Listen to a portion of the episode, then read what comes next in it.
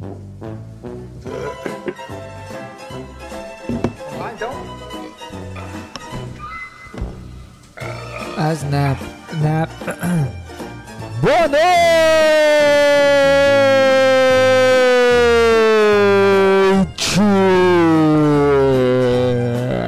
Está começando mais um Bota na Roda! Bota na roda. Demoraram pra fazer a piada Com o IVA dual agora. com IVA dual. Essa é realmente a introdução, eu tô meio perdido. Ou é só um teste? O Chromebooks do Melo! Melo doou Se perdeu. Chromebooks! Tava bom, aí se perdeu. Não vamos Me- pra. Melo doou Chromebooks para este podcast. Melo, Melo. Chromebooks que Melo. nesse momento tem mais uso do que os fones que Adriano Medeiros adquiriu. Mas a gente não pode iniciar o podcast sem antes dar o top 3, 3 segundos e pedir 1, 2, 3. Solta a trilha, Drico. Ladies and gentlemen, the story you are about to hear is true. Only the names have been changed to protect the innocent. Tá, tá gravando. Vamos lá, Maurício. Vamos lá. Estamos aqui na RBS. Globo. Vamos, Maurício, caralho, porra. Olá! Muito boa noite pra você, nosso ouvinte que está sintonizado aqui nas redes, no Spotify, no YouTube, no Deezer e em outros diversos meios que nós temos de transmissão aqui do programa. Este é o podcast Bota na Roda. Meu nome é Daniel Zago. Estamos apresentando hoje uma diver... uma pauta extremamente extensa, né? Uma pauta enorme, uma pauta extensa, uma pauta interessante. Deixa o Maurício apresentar, meu, cala a boca. Ah, vai tomar no cu. Pauta de Maurício demorou 20 anos pra começar o programa, agora nós tomamos o controle. Depois de 35 anos discutindo a reforma e 20 anos pra começar o programa. Exato, tal qual Arthur Lira, nós estamos tratorando o início do programa. Podia ser uma bandinha nessa edição, né? Alguma coisa desse tipo. Podia ser. Uma bandinha. Podia ser ou podia ter sido. Todo mundo sabe que ele te traz. Olá, muito boa noite. Este é o podcast Bota na Roda. Botem la rueda. Hoje, mais uma vez no estúdio da Vila, nosso estúdio itinerante. Estamos aqui gravando o nosso 24 episódio. Esse podcast. Cara, um número, um número mágico, né? Um, um número consagrado. Quase que deu a coincidência de ser no mês do orgulho gay. É Do isso. orgulho Por poucos LGBT. capaz. A gente adiou a, a gravação, né? Na realidade, pra não ficar com uma pecha tão grande, né? Por pouco, por pouco não ganhamos aí um. Hoje é o Foi dia- só, foi só meia bunda. Hoje é o dia 6 de julho e nós hoje é o dia que acaba de ser aprovado na Câmara dos Deputados a reforma tributária nacional. E esse vai ser assunto de abertura para quem quer saber mais detalhes a respeito da reforma. Vamos falar também sobre o governo Lula, sobre a inelegibilidade de Jair Bolsonaro. Vamos falar sobre o retorno de Jean Willis, que voltou para o Brasil a proibição da venda de bebidas alcoólicas na orla de Porto Alegre na parte da noite, madrugada, a situação envolvendo o jogador. O microfone tá desligado. Sério?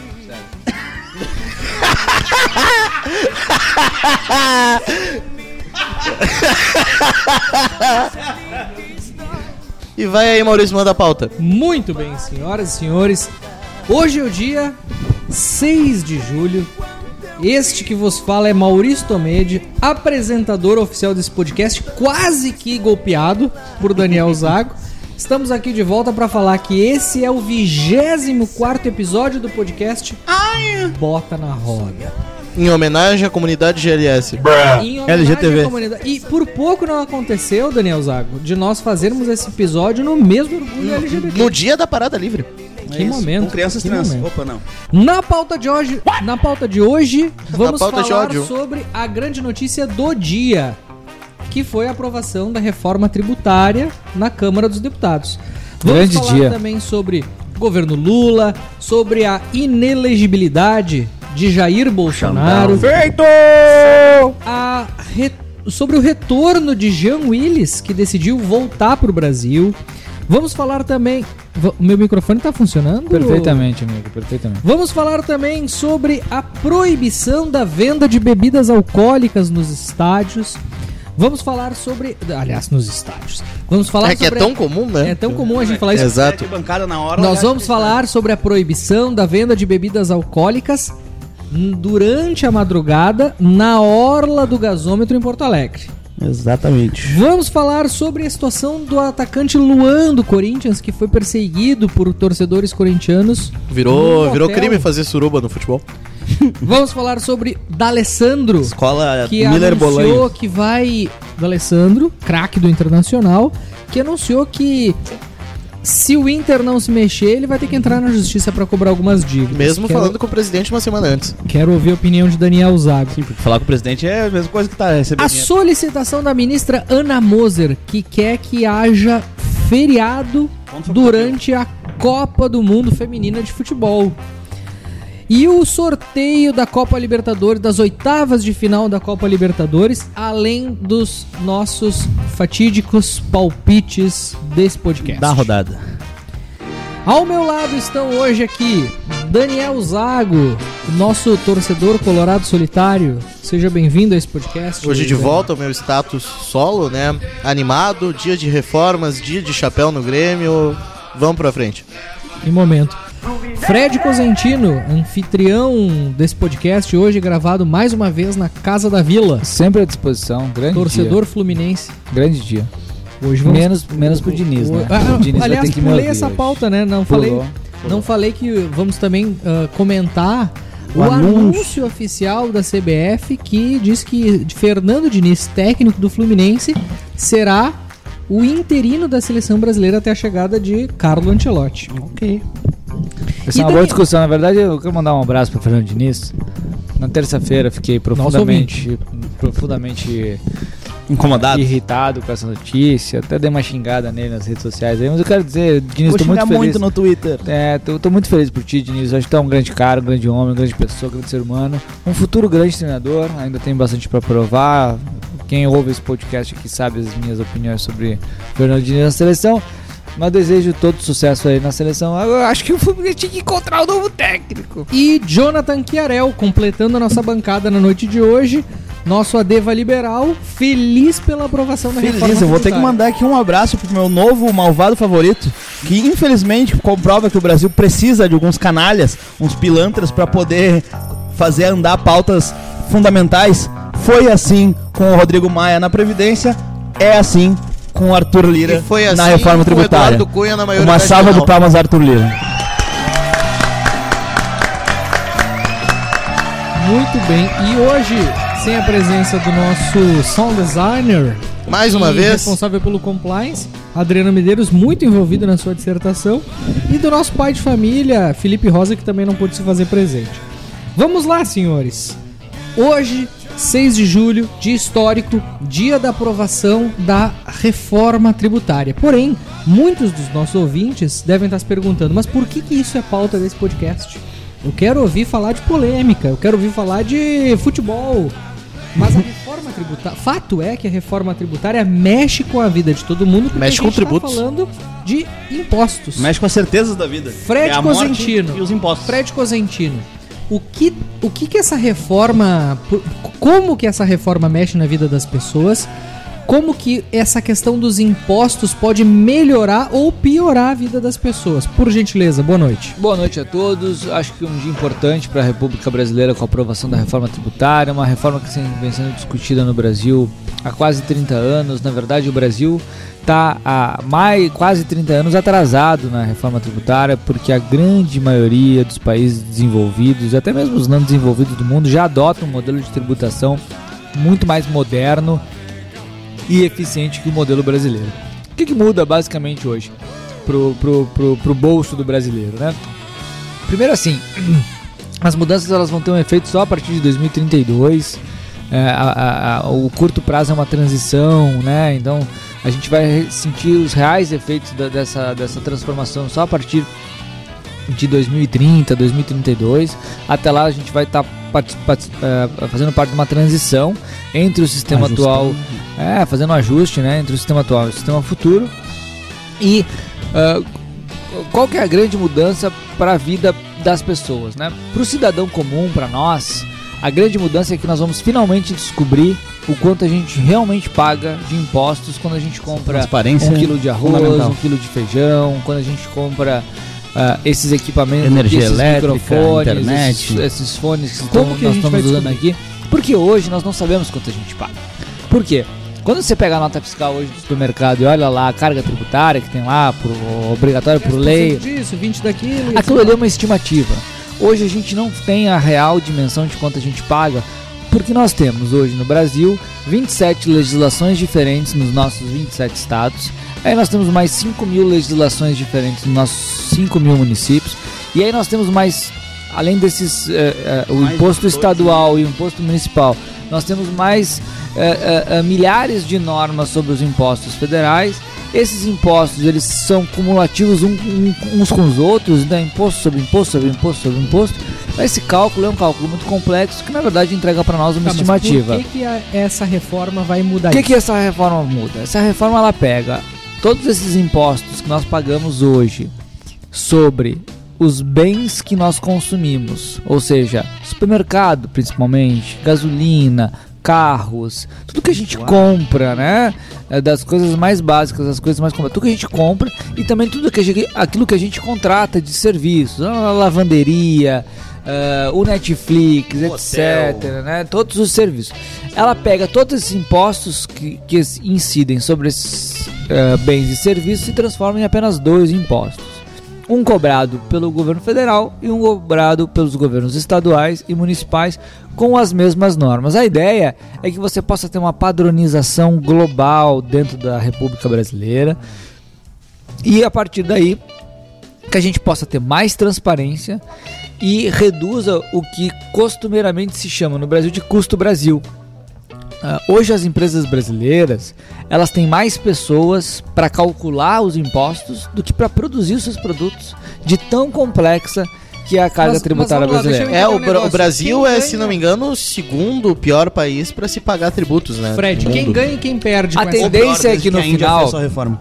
A tendência é que no final da reforma, da transição, os produtos que a gente compra no mercado, que a indústria brasileira produz, eles estejam mais baratos, mais competitivos, que a nossa indústria esteja mais fortalecida e mais preparada para competir no cenário internacional, possa estar empregando mais e se desenvolvendo mais. É verdade que alguns setores vão ter uma oneração maior? Sim. Alguns setores, como o setor de serviços, como o setor de bares, restaurantes, vão ter sim alguma coisa de aumento de imposto, porque na verdade, historicamente, são setores que pagavam menos impostos do que a indústria. Havia no Brasil, ao contrário do resto do mundo, uma descalibração, vamos dizer assim, entre a carga tributária, entre os impostos cobrados sobre o setor de serviços, bares, restaurantes, principalmente esses serviços que são ah, consumidos pelo consumidor final, vamos dizer assim, né, por nós cidadãos. E a carga tributária sobre os produtos da indústria, como por exemplo ah, esses produtos que a gente costumeiramente co- consome no supermercado. Por que eu digo que provavelmente, talvez? Porque os impactos positivos da reforma podem ser, inclusive, sentidos por esses setores. Então vamos lá, um bar, um restaurante que eventualmente vai ter que pagar um pouco mais de imposto, Vai ele vai pagar um pouco mais de imposto, mas ele vai pagar um pouco mais de imposto, mas ele vai pagar menos no refrigerante, na bebida, Sim, o, o custo na alimentação, digamos assim, vai ser mais barato. no alimento. DJ, tu que te E isso envolveu- acaba sendo positivo para toda a sociedade. Tu que profissionalmente te envolveu bastante com essa questão da reforma tributária, defendia a proposta. Por que, que é importante isso que o Fred falou de padronização?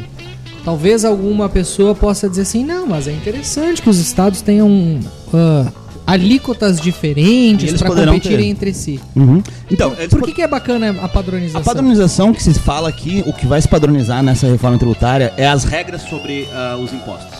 Todos os 27 estados e os 5.570 municípios terão apenas uma regra sobre, sobre esses impostos.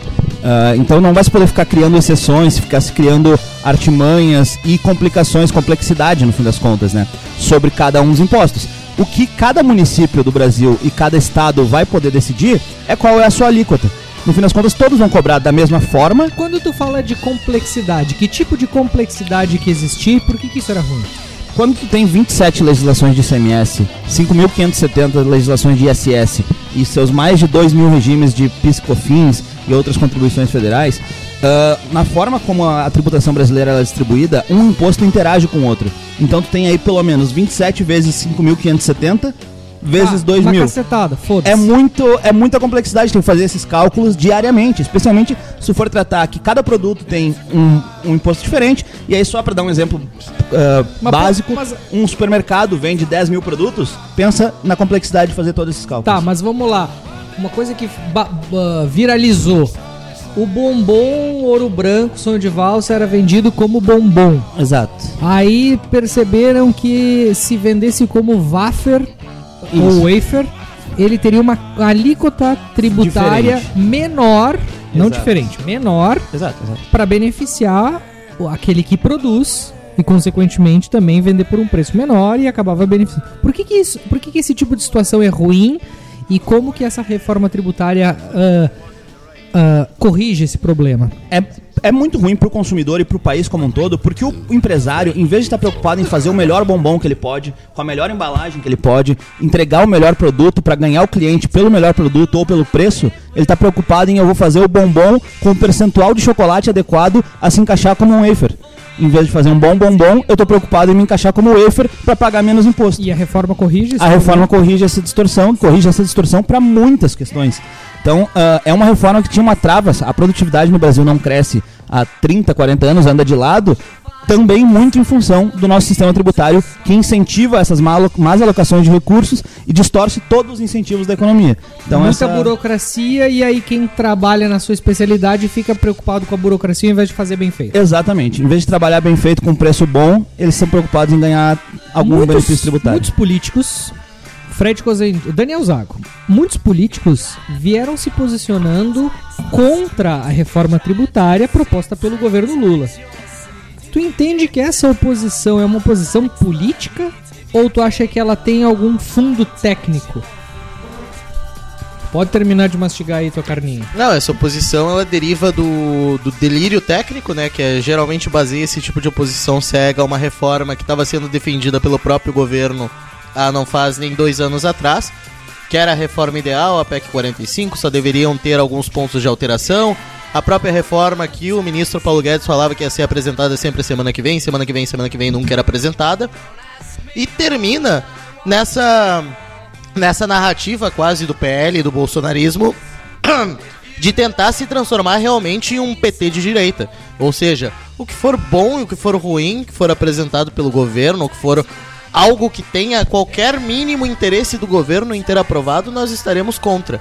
E daí, obviamente, nós estaremos ah, aí pegos por incautos, por por imbecis que vão estar junto desses caras aí acreditando em estudos apócrifos, como sempre, como sempre acontece. Muito bem. Fred Cosentino, essa é uma E um- é uma só é uma uma adição, vitória, Maurício. é uma vitória do governo Lula, então, Fred.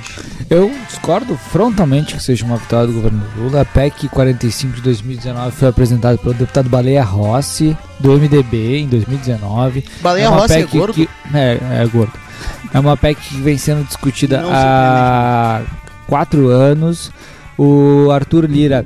é, Essa, essa é uma história muito interessante, né? Porque quando você teve a disputa é, de comando da Câmara, depois que o, o Rodrigo Maia era o defensor dessa PEC, quando o governo Bolsonaro apresentou uma proposta diferente. O governo Bolsonaro previa unificar os impostos, como essa PEC, mas ele previa unificar primeiro os impostos federais para depois avançar sobre o debate dos impostos estaduais e municipais. Uma estratégia é, técnico-político diferente. Tô pegando no sono. Boa. já. Oi? Tô pegando no sono já. Ma- ma- Mas é uma história interessante porque o, o, o, o, o, o Lira, naquela época, ele, eu não sei, ele, não era, ele era candidato contra Contra o Maia. o Baleia Rossi. Isso. Contra o Baleia Rossi. E o Lira ganha a eleição da Câmara e deixa de lado a PEC 45. Essa é uma história muito interessante. Ele ganha a eleição da Câmara, deixa de lado a PEC 45 e passa a apoiar a reforma do Bolsonaro. Só que o Bolsonaro não consegue aprovar a reforma. Não tem interesse, né? Não consegue, não tem interesse. Aí o Lira se reelege presidente da Câmara numa nova legislatura, pega a PEC do Baleia Rossi o qual ele tinha derrotado, institui um grupo de trabalho liderado pelo deputado Agnaldo Ribeiro da Paraíba, aliás, um deputado muito razoável, muito ponderado, com um aprofundamento técnico muito grande, e apresenta. Então eu acho que não é uma vitória do, do governo, apesar do governo ter empenhado votos a favor, E apesar do governo ter, apesar do governo ter colocado como assessor especial do Haddad na, no- no- na reforma tributária, justamente o autor intelectual da PEC, o Bernard Api, que dizem ser ateu e gay, ou seja, uma grande representatividade, Exato. a grande representatividade, é, Chupa, Valadão. e E é São Paulino um também? homem, não, assim, todos há anos acompanho a, a, a pauta da reforma tributária e um, republicano, uma pessoa assim de, de- da mais alta índole, caráter e envergadura moral e técnica. Inibido. Então eu acho que não é uma vitória do Lula, apesar de que isso, obviamente vai ser vendido e, e sinceramente foda-se.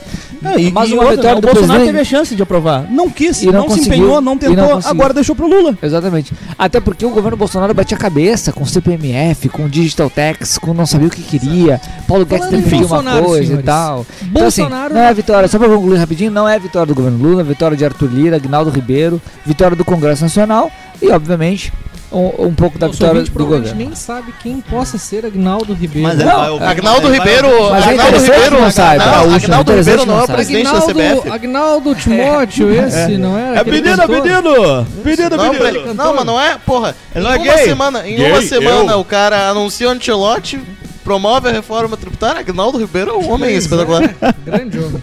Muito bem. Fred estava falando do Bolsonaro. Bolsonaro, essa semana, foi considerado pelo Superior Tribunal de Justiça inelegível. Não pedi a tua opinião. Ele foi considerado pelo Superior, Nosso superior eleitoral. Tribunal Superior. pelo Tribunal Superior Eleitoral. Muito obrigado pela correção. Ô, Sherlock Holmes! Ô, Sherlock Holmes! Inelegível porque chamou os diplomatas para fazer umas críticas, colocando em dúvida o processo eleitoral brasileiro. Foi isso, DJ?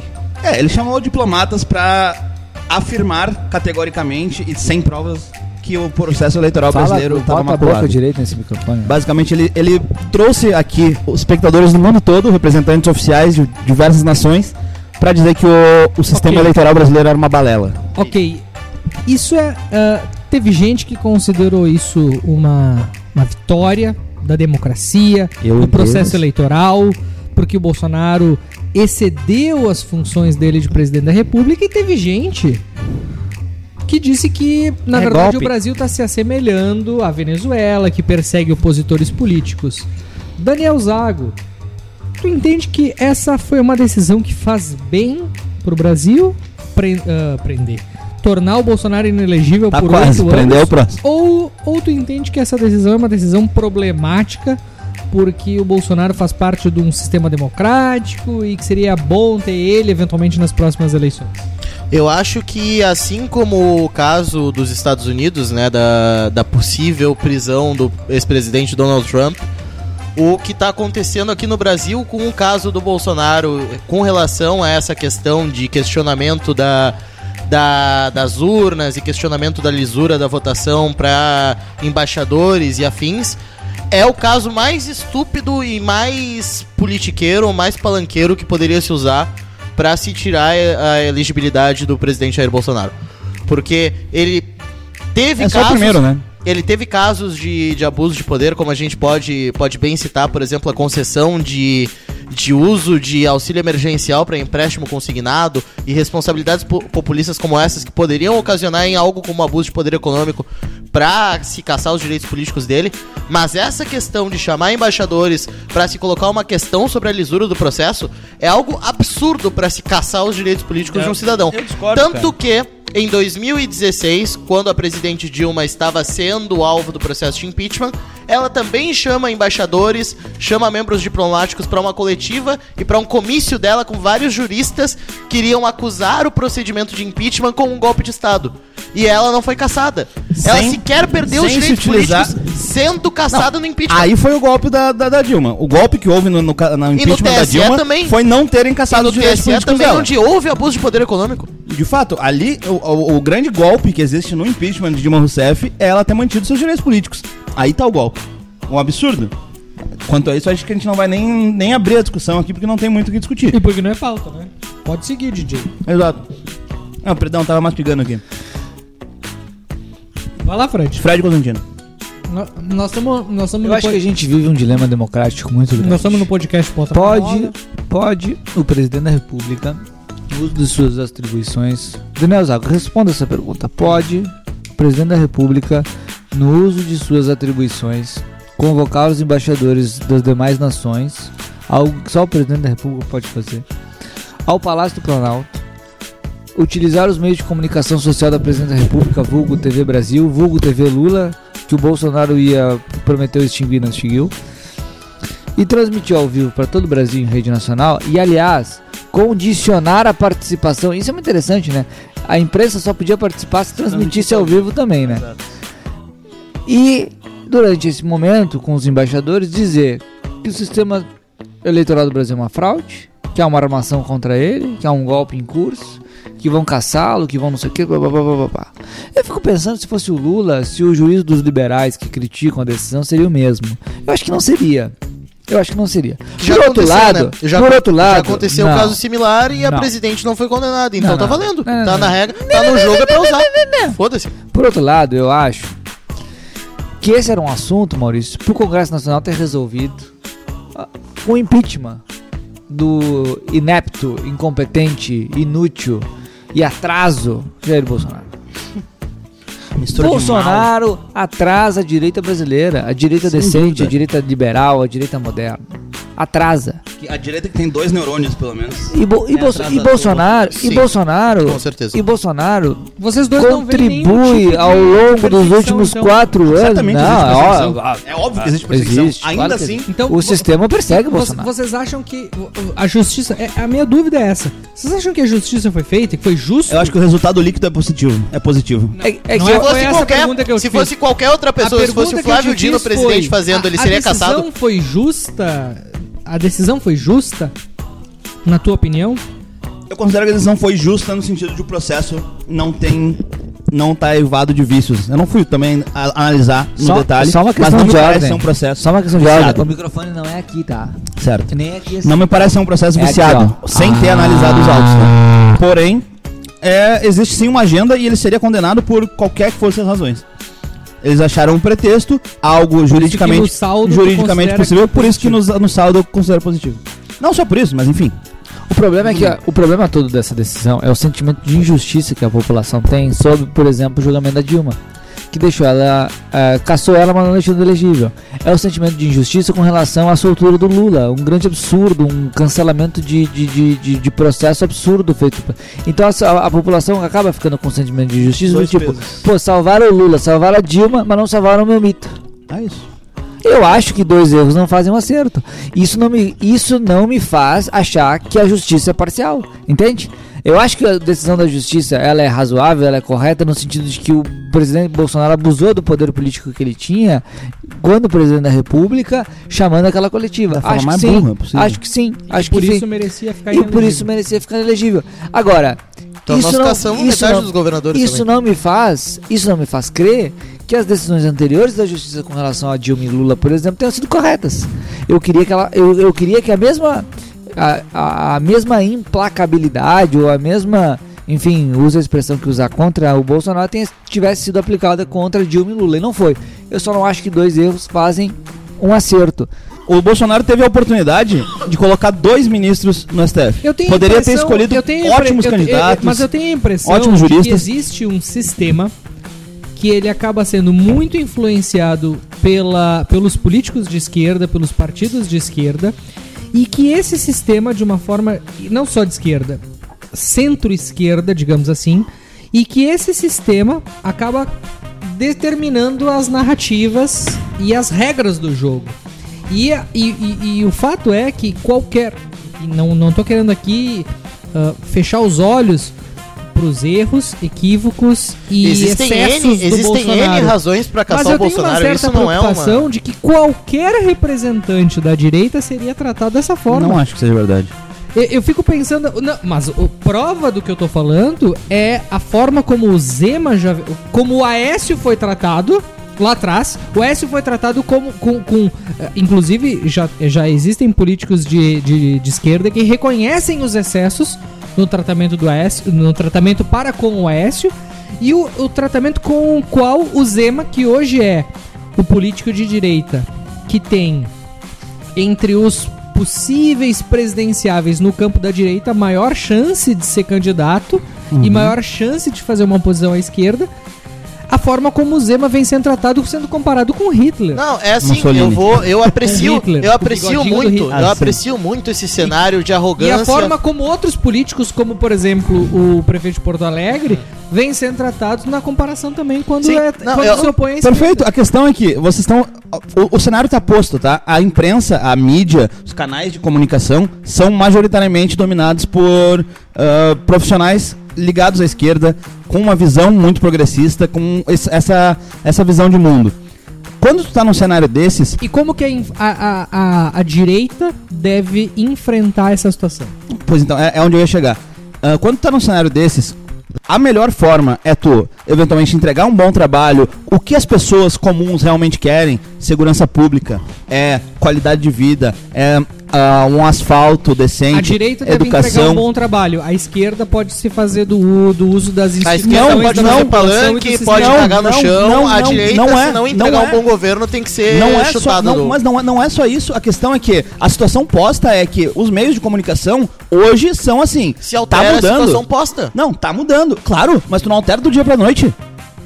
Ou tu vai vir, não, não, vamos lá, então tá, vamos entrar agora na RBS TV, eles vão cagar todo mundo a pau, sai daqui, a gente vai dominar essa porra, agora vai virar uma, uma empresa de comunicação chapa branca pró-direita. Olha, Porra, aí não fode. Não, não fala esse negócio de bater em jornalista que eu fico pau duro.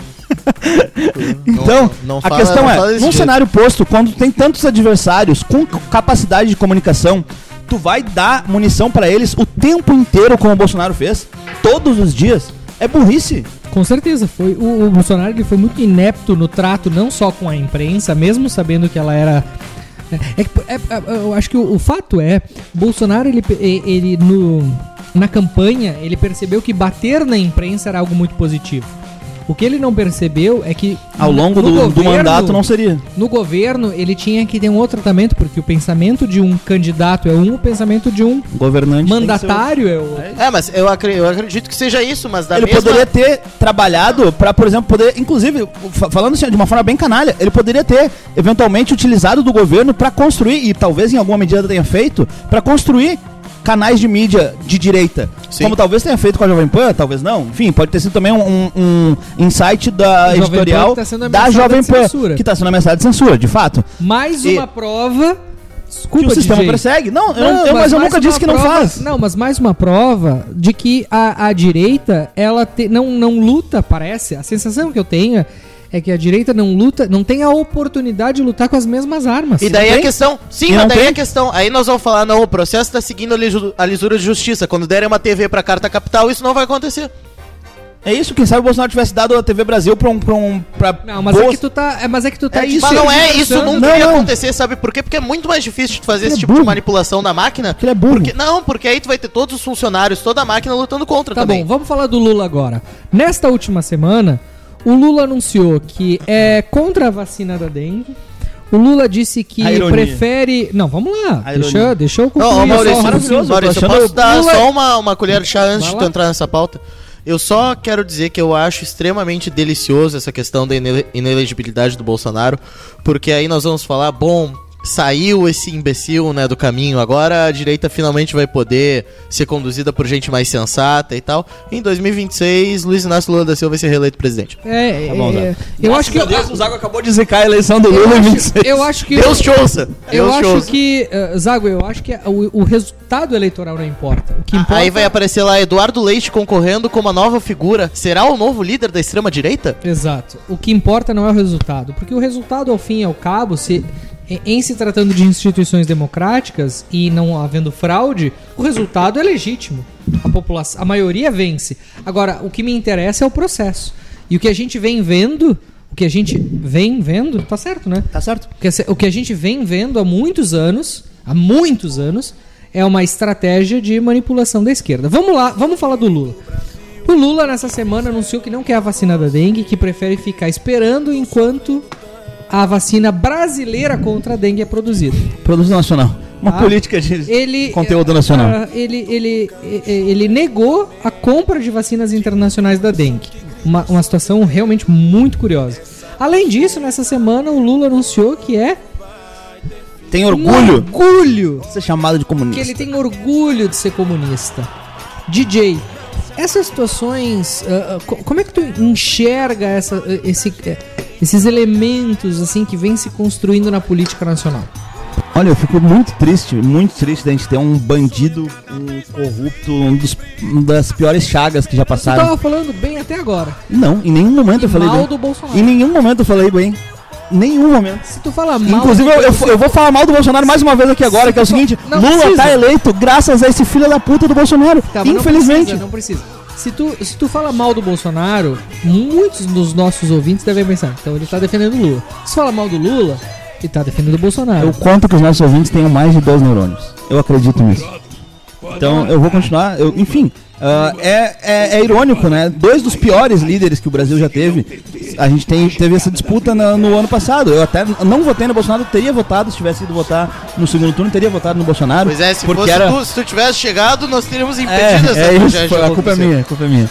Então, ah, infelizmente a gente tá agora com o, o Lula eleito, vai deitar ah, e rolar dentro dessas possibilidades aí e cabe à, direita responsável, à direita que pensa, a nós aqui e também a boa parte dos nossos ouvintes, talvez, ah, fazer uma oposição qualificada e construir para que em 2024 eventualmente a gente consiga ter bases nos municípios e para que em 2026 a gente apague o PT da história do país. Eu espero, claro, essa, essa fala até é meio criminalizatória da política, mas que a gente consiga se livrar das chagas do- dos governos petistas, especialmente com o Luiz Inácio na, na liderança. Tá, mas vem cá. Um, um- um fato me chamou a atenção, porque em 2021, a, aquela atriz, a Juliana.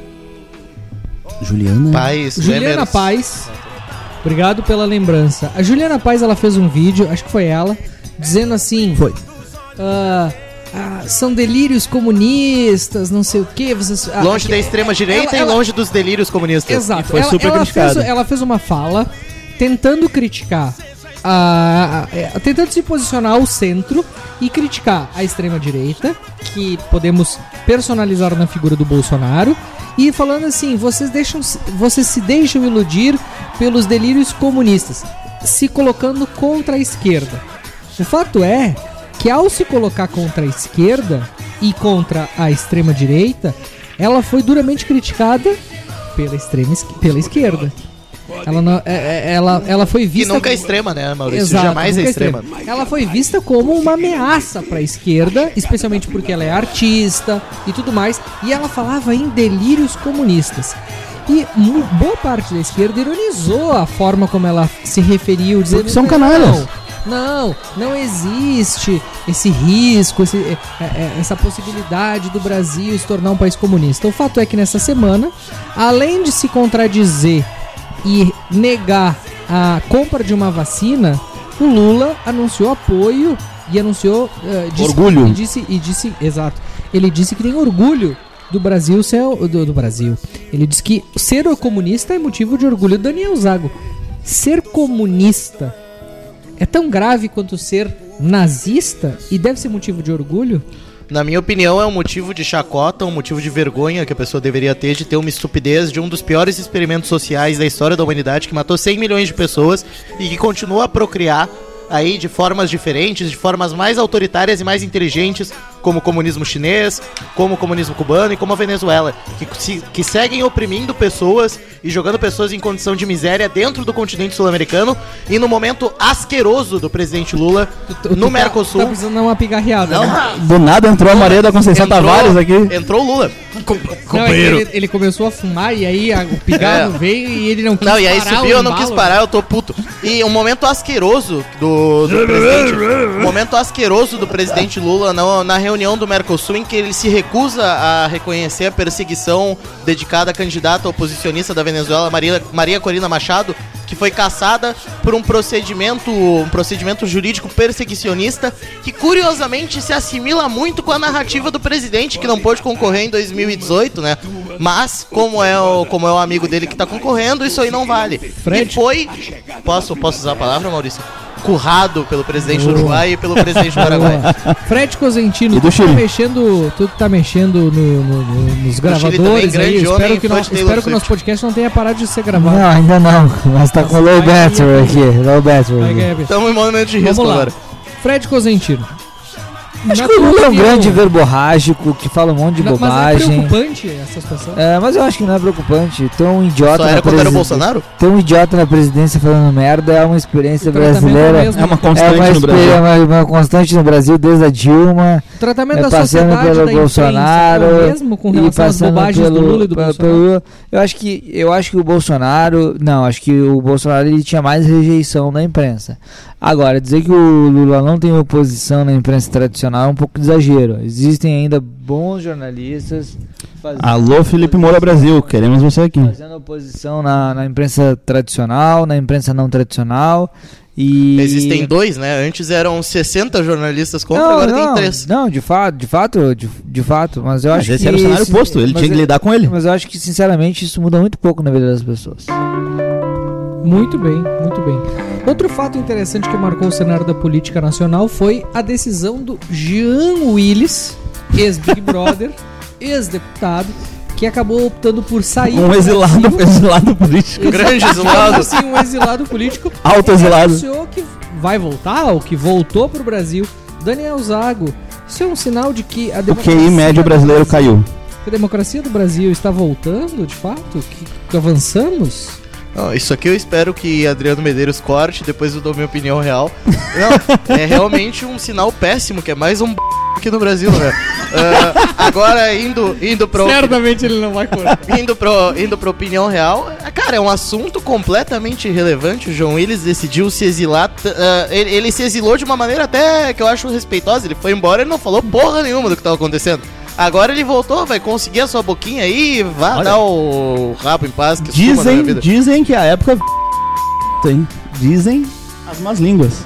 Beleza, eu, eu acho isso um fato preocupante. Eu gostaria de saber quanto. Acusação forte, né? Essa daí. Não, não, eu, eu tenho a, a prerrogativa aqui de não revelar a fonte. Ah, entendi. Somos jornalistas todos aqui, né? Fred não precisa ter, não precisa ter diploma pra ser Fred Cosentino, tá feliz com a volta do Jean Willis? Isso é um sinal positivo pra nossa democracia? Eu acho que não muda absolutamente nada na vida de ninguém. Queria Por fazer, queria fazer crítica a essa pauta merda que foi incluída aqui no, no podcast. Seguimos! Muito bem. Jean Willis. Será que o João Willis vai participar da próxima Fazenda? Jean Olha, Willis- nessa hora só tinha, que- só tinha que invocar Michael, nosso grande capitão. Quem? Quem? Quem? Quem? Jean Willis, uh, para os nossos ouvintes, foi tratado como uma figura insignificante por esse podcast. Que tristeza.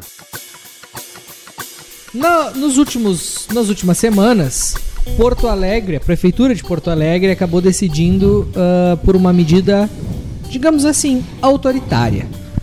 Por um meio de um decreto. quê? A No prefe- governo Melo? Por meio de um decreto, a prefeitura de Porto Alegre entendeu que era necessário e, portanto, proibiu a venda de bebidas alcoólicas E consumo. na Eu orla consumo. e consumo também na orla do gasômetro, em toda a orla habitável, Tá digamos maravilhosa, assim, de frequentem. Porto Alegre. E- Esse, esse, essa restrição vai, salvo engano, da meia-noite até as 8 horas da manhã e acaba eh, e ela foi feita com o objetivo de cercear. Ela foi feita com o objetivo de proibir que aquelas pessoas que frequentam a orla durante a madrugada, que fazem baderna, Os guri do kit. os guri do kit pudessem não A só tigrada. consumir a tigrada, boa, boa definição, Zago. Não pudessem não Tu só lá, comprar Zago. dos bares, é claro, como também dias. pedir o seu delivery, o seu Zé Delivery. Exato, seu José. José da entrega. DJ DJ Chiarel, tu entende que essa medida é positiva ou negativa e por quê? Eu entendo que essa medida é populista. Eu acho que ela é uma medida lamentável que o Melo tentando responder a um crime que ocorreu ali, que não está ligado às pessoas estarem bebendo na orla. Pro nosso Vou dar- é, vou contextualizar, vou contextualizar. populista. Boa ou ruim? Ruim, ruim, é uma medida que ela quer parecer parecer que dá algum encaminhamento, uma solução ao problema, mas ela só faz fumaça. Não vai resolver. Por só pra contextualizar, ah, Só semanas faço massa atrás, porque agora vão fumar maconha ao invés de beber. semanas atrás, não resolve o problema? Porque o problema foi o seguinte, o problema que ocorreu lá e que ah, motivou essa decisão foi uma execução ligada provavelmente a crime organizado, tráfico de drogas. Simplesmente, há semanas atrás, aconteceu de estarem centenas de pessoas lá, também bebendo, enfim, e parou um carro ao lado ali da, na, na, a- na avenida lateral isso, é- ali. isso é o teu julgamento, mas o fato Sim, esse é o meu julgamento e ele tá certo. Mas o fato é Essa é a verdade. que em muitas vezes ah, a gente vê relatos e vê situações de que durante a madrugada ah, pessoas jovens, na maioria jovens, Morrem. frequentam a orla e ficam até altas horas consumindo bebida Maravilhoso. num local, Um local que não tem nenhum morador, Só que não é faz o- barulho o pra ninguém. Problema, eu concordo. O problema, o problema que, que, que tem inclusive motivado isso é que tem gente feliz na é a cidade. baderna, é a baderna. A baderna num lugar que não incomoda ninguém. incomoda muitas pessoas, porque embora não tenha ninguém que resida exatamente ali, causa violência. Não causa violência, problemas. discordo, discordo absolutamente. Não causa violência. É por isso que eu digo que é uma medida populista. O fato que ocorreu ali de uma execução, foram, se não me engano, dois mortos e algumas pessoas baleadas, não está ligado ao fato das pessoas estarem ali bebendo, seja em qualquer horário, seja de dia, de noite. Foi daqueles crimes encomendados, né? Exatamente. É a mesma coisa que, olha, aconte- que isso já aconteceu em com uma- diversos lugares da cidade. Eu, acho que vocês estão com uma tendência de ignorar os outros problemas que não aconteceram Quais são- nesse mas dia. quais são os É, outros é que eu problemas? acho assim, Maurício, no caso da Orla, bebida, mas assim, ó, no caso da excessos. Orla, no caso da Orla tem uma singularidade que é a Orla não tem Então, em tese, ela é o único lugar da cidade onde você pode fazer Algazarra, certo, tal, sem... certo eh, desconforto à ordem pública sem externalidade. Né? Se você ficar bebendo até tarde no Bonfim, no Rio Branco, na Padre Chagas, na Cidade Baixa, ah, ah, você vai acabar incomodando alguma pessoa que está na sua casa e querendo leia-se até tarde após a meia-noite. Exato. E e eu acho que existe em Porto Alegre. A Porto Alegre tem se tornado uma cidade idosa há já há algum tempo. É uma, o Rio Grande do Sul é uma das- um dos estados mais idosos do Brasil e Porto Alegre não foge disso. Sim, Covid, infelizmente, 2020. não fez bem o seu trabalho. E, e tem... e tem o que tem acontecido na cidade é que as tradicionais zonas boêmias da cidade elas estavam interligadas às zonas também residenciais. Então você tem uma Por de- exemplo, Moinhos. Moinhos, principalmente, Cidade Baixa, Cidade Baixa. Agora você tem tido alguns problemas Rio no, Bom- no Branco. Rio Branco, no Bonfim. Então você tem uma certa, um certo cerco, digamos assim, à, à, à ocupação do espaço público até mais tarde, com música, com bebida. Com gente na rua, com olhos na rua, com segurança. Em, em, de- em Com pessoas certo, ah, ah, ah, em certo contraposição ao sossego. O grande problema, o grande problema que eu vejo é que o equilíbrio entre a ocupação do espaço público, a liberdade do cidadão poder tomar sua cerveja até um pouquinho mais tarde ali na calçada do bar e tal, e, a, e, a, e, a- e- e o direito do cidadão que está em casa também descansar, ele é uma linha muito tênue, muito difícil de ser traçada e que muitas vezes gera consequências indesejadas para aquele próprio cidadão que quer descansar. Porque aquele cidadão que, ah, eu quero a minha rua silenciosa a partir das 10 da noite. Beleza, então, ele quer a rua deserta e insegura? É, Então são, são contextos muito Não, ele difíceis. quer um brigadiano em cada esquina. É, ele acha que é ent- possível. Então são contextos muito difíceis de você equilibrar. Eu acho que é possível você buscar um equilíbrio mais facilmente do que simplesmente você proibir de beber na rua. Acho que a cultura brasileira é uma cultura diferente da cultura europeia, di- diferente da cultura americana, onde várias cidades proibiram a bebida na rua porque não tem uma cultura de ocupação do espaço público e de convivência com o álcool como o brasileiro tem E também porque e são ambientes frios, menos em pessoas geral, em geral pacífica. A, a regra do brasileiro que bebe não é brigar, é exceção. É, é, ba- proibir a bebida nos estádios acabou com as brigas? Não. Não. Os vagabundos marcam briga na rua, brigam, se matam, se Exato. quebra o pau. Enquanto isso, o pai de família não pode tomar cervejinha dentro do estádio. A zona sul do Rio de Janeiro, que é o lugar mais valorizado do Rio, é cheio de bares na rua. Está sempre ocupado. E as pessoas podem ficar ali bebendo à madrugada e conversando, enfim, e tem vida. E é seguro. E é seguro. Daniel Zago, tu que é um costumeiro frequentador dos bares do Rio Branco em Porto Alegre, tá se sentindo prejudicado com essa perseguição, digamos assim, que tá acontecendo em relação à ocupação dos bares na rua que tá havendo nessa região? ah, sim, eu tô, tô me sentindo particularmente ofendido com um, um impulso de ex-funcionário público e aposentado amargo que nos anos 80 cheirava pó e fumava maconha nas ruas do Bonfim e hoje em dia acha que é um- uma bússola moral daquele bairro e daquela região Não, e que se incomodam de- com barulhos que quem- estão sendo tu feitos tá que estão sendo feitos de maneira pacífica e ordeira, respeitando inclusive o alvará que é emitido para aquele lugar, fazendo negociações com a SMIC em um lugar que tem pessoas na rua, tem caminhabilidade, ou seja, as pessoas podem caminhar ali sem medo de serem assaltadas. E também tem uma vigilância ostensiva da Brigada Militar. A Brigada Militar sempre está posicionada ali na esquina da Miguel Tostes com a Cabral, por exemplo, que é outro ponto de reclamação agora que está aparecendo dentro da imprensa. E para mim é, é particularmente ofensivo e é para mim um impulso populista não só da prefeitura, mas de vários vereadores que se apoiam em votos dessas pessoas poupadas pela misericórdia do Covid, que continuam aqui atrapalhando a vida da cidade, junto com os comunistas também que se incomodam quando se derruba uma árvore no Parque Harmonia para construir algo progressista, algo que pode fazer com que a cidade gere algum, algum tipo de futuro. Parece que o parece Tá, que Porto tá Alegre, parece que Porto Alegre tá amarrado entre dois lados. O idoso amargo, que era um maconheiro nos anos 80. E a Greta fica Thunberg, agora- filha da... e fica agora reclamando que, ai, se perdeu a cidade. E a porra do comunista que fica reclamando quando se constrói um prédio da Melnick. Há um meio termo. Eu não sei se a prefeitura percebeu também. Existe um meio É um do caminho. ponto. Por exemplo, existem... Mas deixa eu só te fazer uma existem- provocação. Tu gostaria que. eh, tu, tu, tu é um cara que eh, mora e frequenta essa região de Porto Alegre. Vocês já Tu sabem onde gostaria- cagar os água-pau, hein? Tu gostaria. Tu gostaria. Se, se quiserem encontrar os água é fácil. se tu gostaria de, de que houvesse um bar e uma movimentação da rua do tipo das quais tu frequenta, e eu tô falando isso de forma le- ah, Sim. verdadeira. Gostaria que tivesse uma, uma aglomeração de pessoas, e aí eu não me refiro só à segurança, porque eu acho que a segurança é um ponto que todos concordamos. E muito provavelmente nossos ouvintes também. Acho que não, acho que se tu tem mais gente na rua caminhando, ocupando os espaços, é mais seguro. Eu acho que a pessoa que Mas tá reclamando tem um gostaria- desejo interno de ser estuprado na não, rua. Não, falando sério. Tu gostaria de ter baderna, porque tem baderna. A gente sabe que tem. Ali na, Baderna ali é na, na barulho. Cabral, Não, como é não. Estamos falando de uma forma ampla.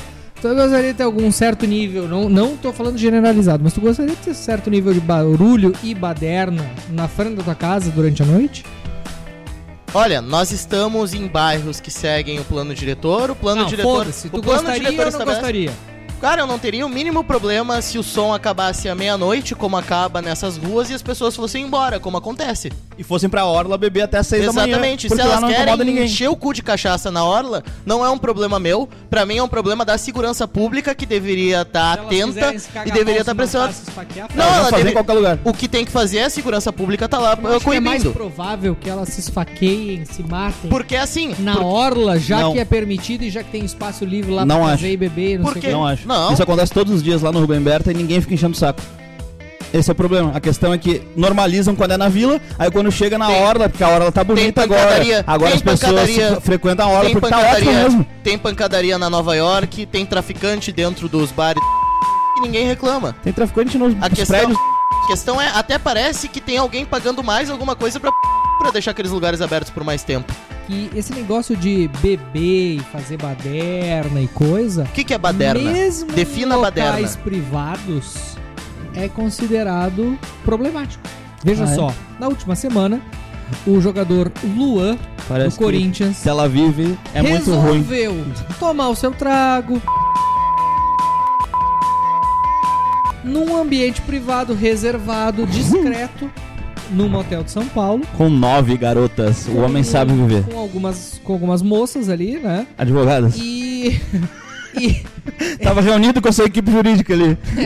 É a mesma do Danilo. e ele acabou sendo surpreendido.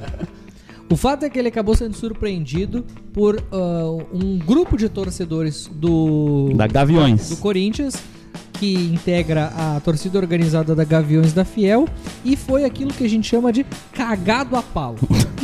Tomou um tundão de malandro. Ameaçaram ele e disseram que se ele não rescindisse o contrato com o Corinthians, Iam largar os vídeos.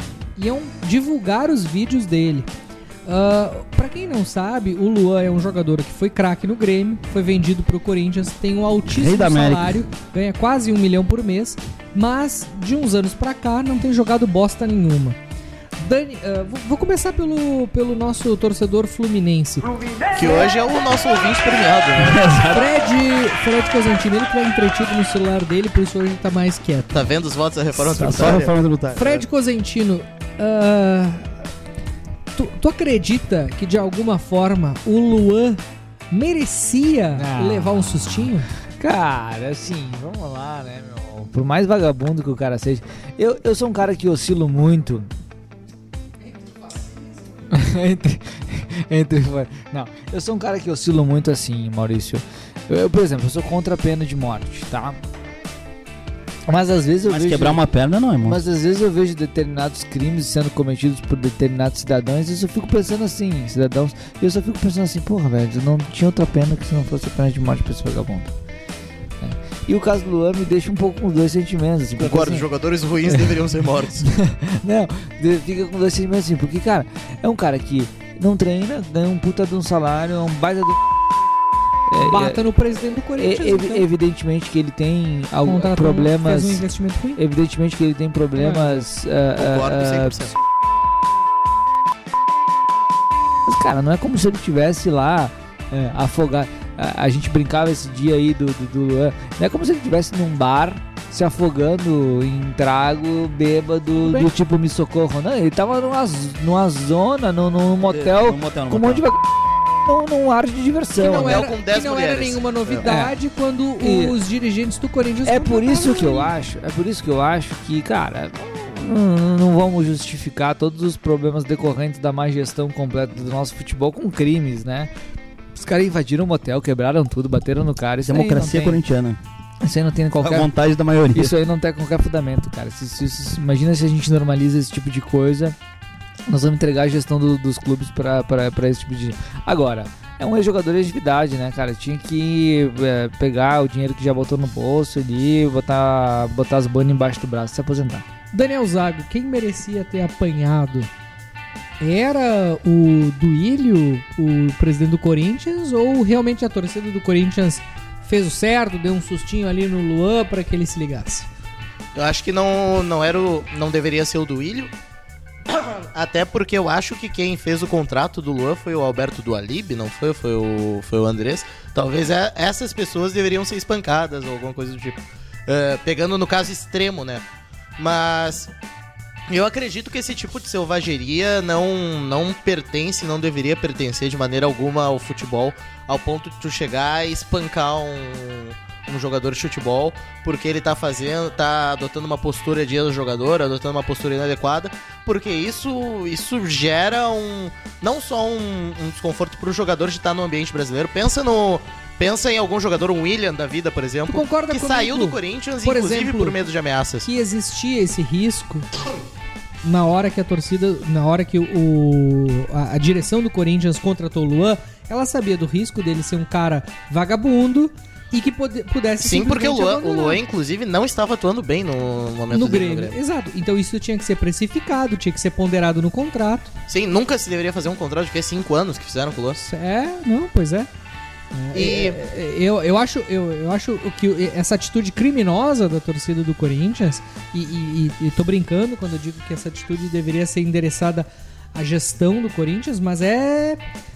Mas é, é interessante ver como a torcida perde a paciência, encontra seus, digamos assim, seus vilões e toca o foda-se. É, eu né? sempre brinco que a torcida do Corinthians, quando ela se apresenta no aeroporto, quando ela se apresenta né? no aeroporto ou no estádio pra receber um jogador, não é bem uma recepção, né? É uma ameaça.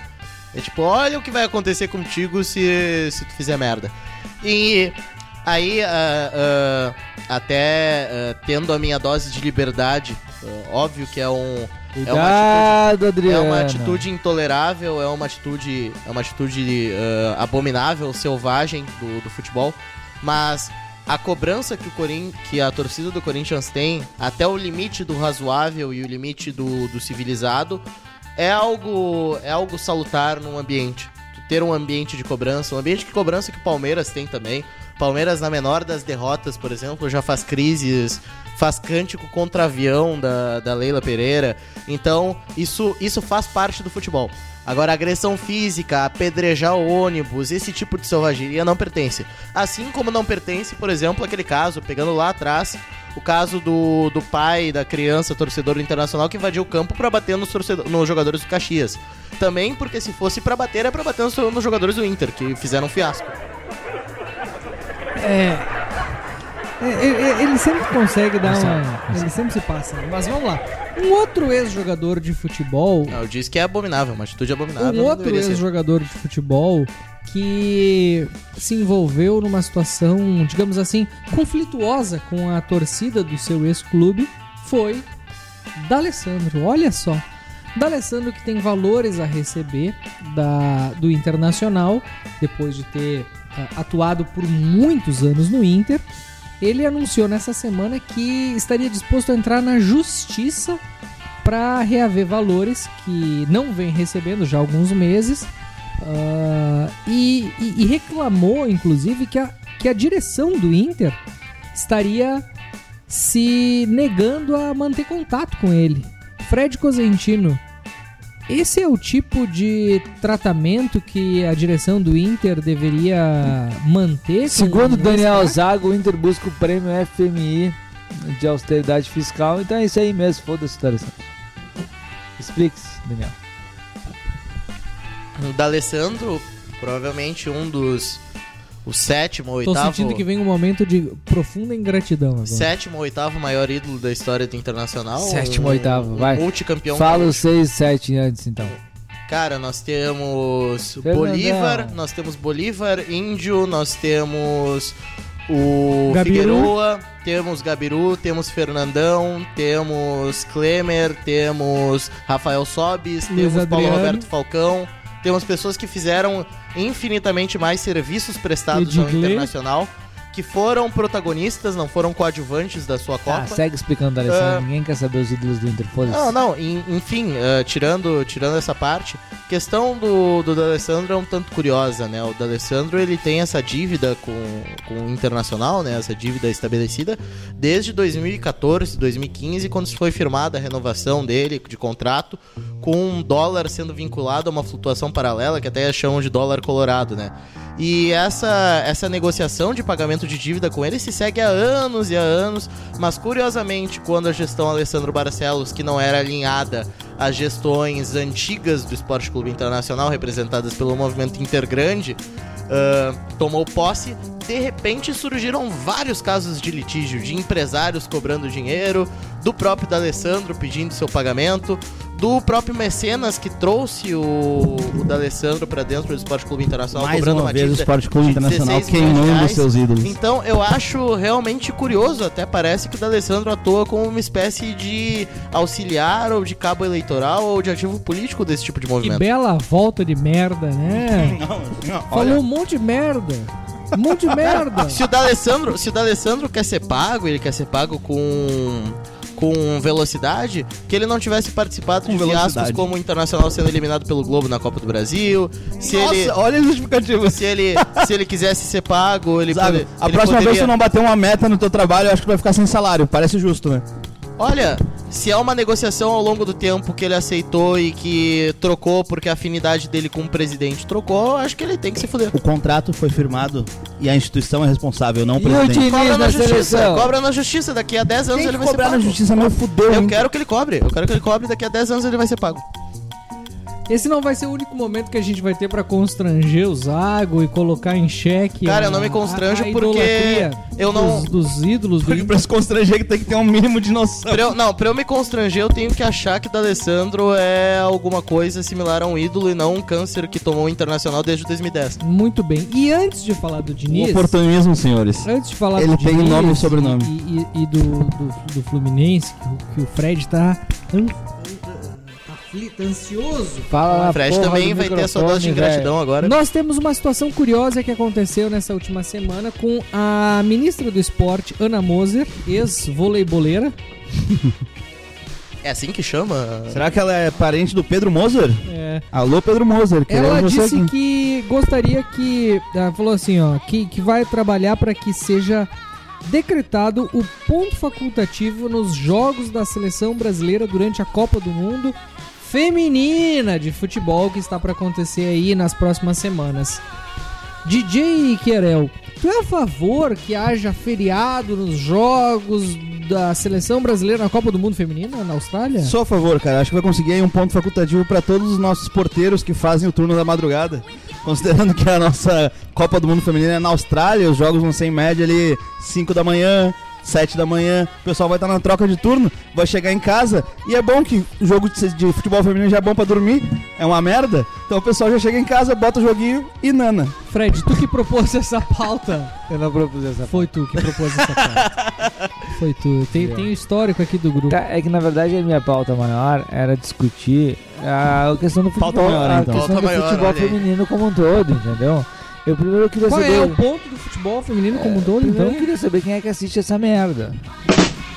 Eu queria saber quem é que assiste. Casa Grande. Fizesse ponto facultativo o dia inteiro, duas da tarde, ia ter um total de. Quem é que assiste? ó, quem Ninguém. Esse, é, não, eu lembro que Esses dias aí eu, eu vi na Gaúcha, eu tava ouvindo a Gaúcha de manhã e tal, indo pro trabalho ali, ouvindo, sei lá o que que eu tava ouvindo de manhã. Aliás, Aí só pra, as só pra te interromper rapidinho, podcast no da, próximo do episódio, futebol. só um detalhe, Vamos acompanhar ao vivo a convocação. No próximo episódio nós vamos falar sobre a Copa feminina. do Mundo do Futebol Feminino. Nós vamos falar sobre a diferença 22 de a salários 0 do- de algum e- time. E, e nós vamos falar sobre por que, que Deixa a eu me- adesão em relação ao futebol feminino parece não, não Deixa eu, só me, deixa eu só me, me fazer uma, uma, uma autocrítica aqui, que eu acho o seguinte.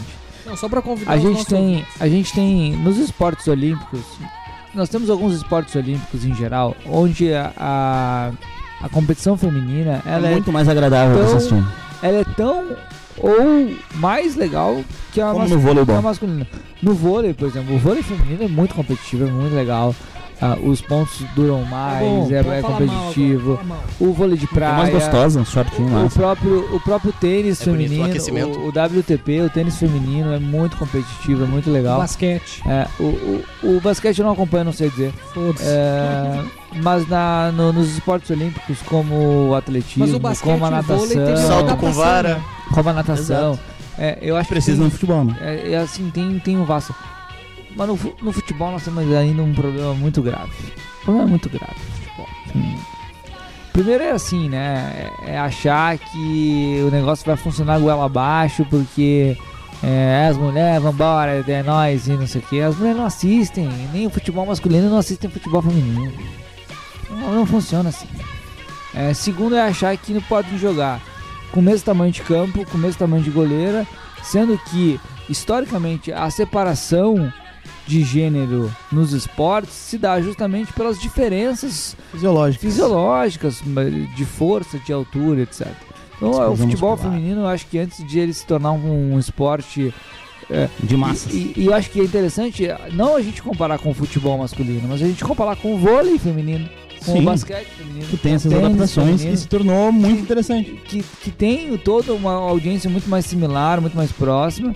É, e tem muito, muito a avançar. E desculpa, ministra, é, pode decretar o ponto facultativo, o caralho que for, ninguém vai assistir essa merda. Daniel Zago, o... as falas do Fred, elas podem ser classificadas como Ma- machista? Como é que é quando a pessoa ela tem preconceito de gênero? Machista! É racional. Misógino. Misógina? Uma pessoa racional. Elas podem uma ser pessoa classificadas como misóginas e machistas? E por quê? Não, eu acredito que a- as falas do Fred elas só vão ao encontro do que acontece no, no fenômeno de audiência. Quando aparece uma partida de futebol feminino, seja na Sport TV, seja onde for, ela cai.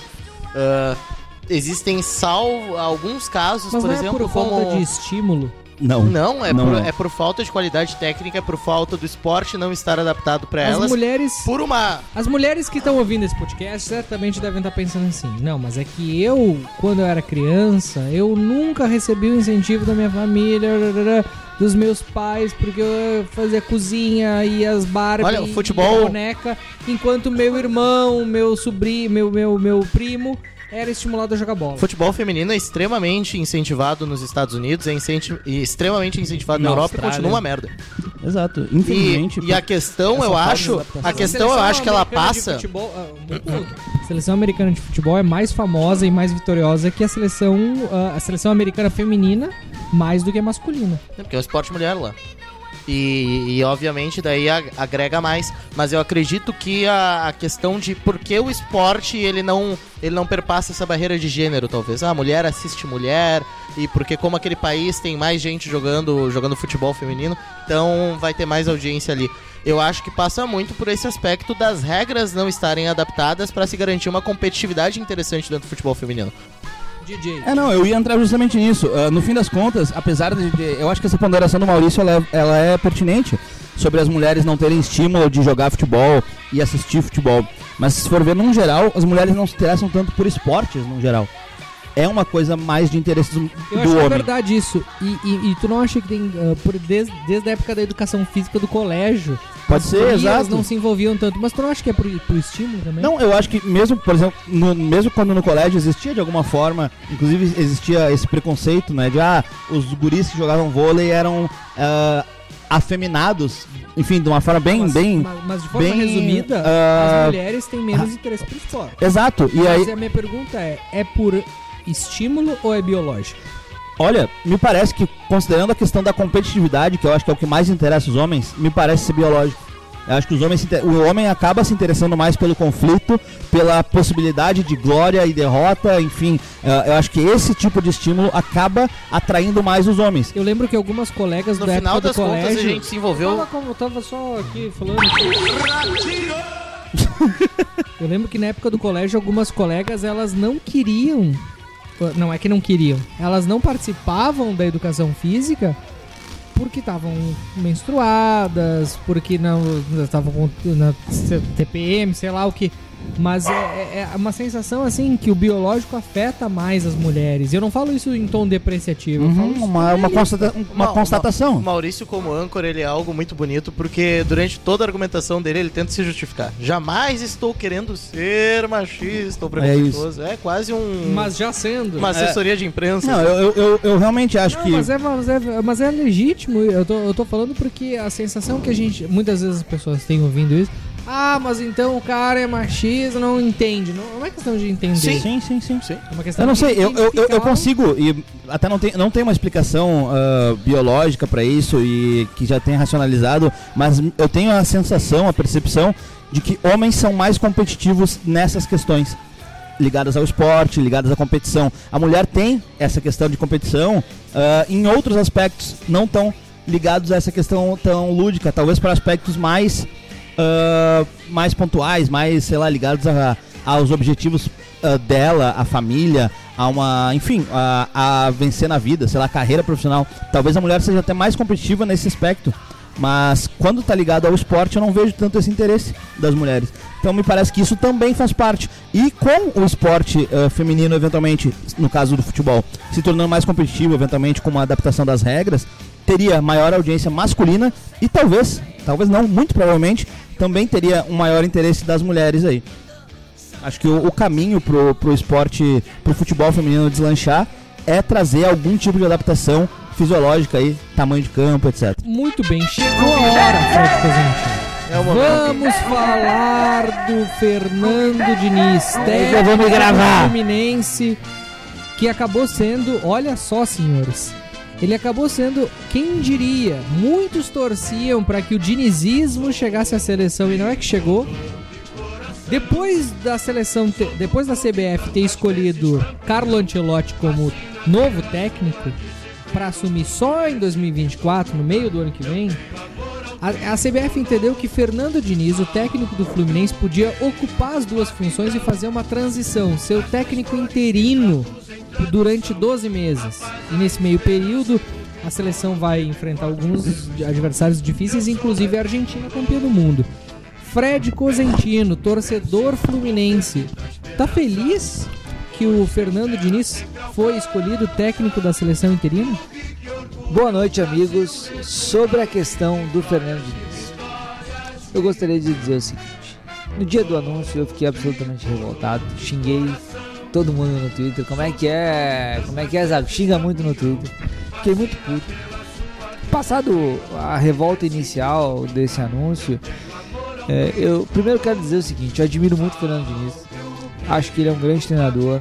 Tem um futuro muito grande, não um presente, mas um futuro muito grande. Isso é aquele discurso que É um jogador autoral, é um, é um treinador autoral, um treinador inovador, é um treinador que valoriza o ser humano, as relações pessoais, um, um treinador que entende que o jogador não é uma máquina. Eu acho que ele tem qualidades aí que são incontestáveis.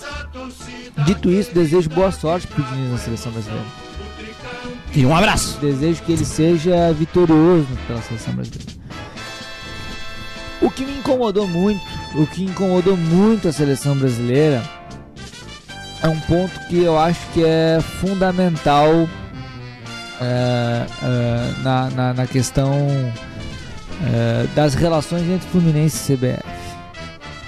Esse anúncio vem depois do, Diniz ter completado mais de um ano no Fluminense, no pior momento dele no Fluminense. No momento em que o Fluminense acumula 12 jogos, duas vitórias, acumula uma classificação para Libertadores, para as oitavas de Libertadores. Um jogo vergonhoso em casa contra o time do Thiago Nunes lá, o Sporting Cristal. Sporting Cristal. Tá? Depois de um jogo absolutamente vergonhoso contra o São Paulo. Fora de casa, é verdade. Mas um jogo onde o mapa de calor do Fluminense mostra um jogo bizonho, medíocre, patético. Onde o Fluminense, quando tinha oportunidade de fazer o contra-ataque, tocava para trás. Quando tinha oportunidade de fazer o ataque, tocava para trás. Quando tinha que tocar para trás, tocava para trás. Um, um jogo onde o Fluminense tocou para trás o jogo inteiro. O jogo inteiro. de certa medida, eu acredito que nenhum outro treinador faria muito milagre no Fluminense. Que o Diniz teria capacidade de retomar o futebol do Fluminense. Agora, acumular os dois trabalhos. O futebol brasileiro de 2023 não é o futebol brasileiro de 98. O futebol brasileiro de 2023 não é o, o- o futebol brasileiro de 98 quando o Luxemburgo. Vamos lá. Daniel, Eu acho pra qual a concluir, eu acho para concluir que o. Fluminense deveria ter dito para a CBF muito obrigado. Aliás, para Diniz. CBF não, pro Diniz. Muito obrigado. Valeu, um abraço. Desejo tudo de bom. A multa é tanto. Forte abraço. Nós vamos buscar outro. Porque o Diniz é um grande técnico, é um, é um treinador que tem grande futuro. Sim, mas não é o melhor treinador da face da terra. O único. O Mário Bittencourt, presidente do Fluminense, trata ele como se ele fosse o único. Como se ele tivesse assim, meu Deus, eu preciso fazer de tudo para que ele vá para a seleção e ao mesmo tempo fique aqui. Não é, não é por aí.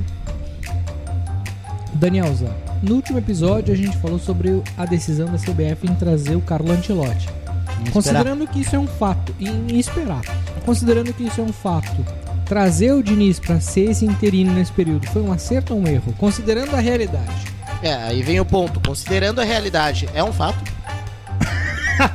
Olha aí. Tem apenas a afirmação do. Falou o capitão Tem óbvio. apenas a afirmação do presidente, quase anunciando.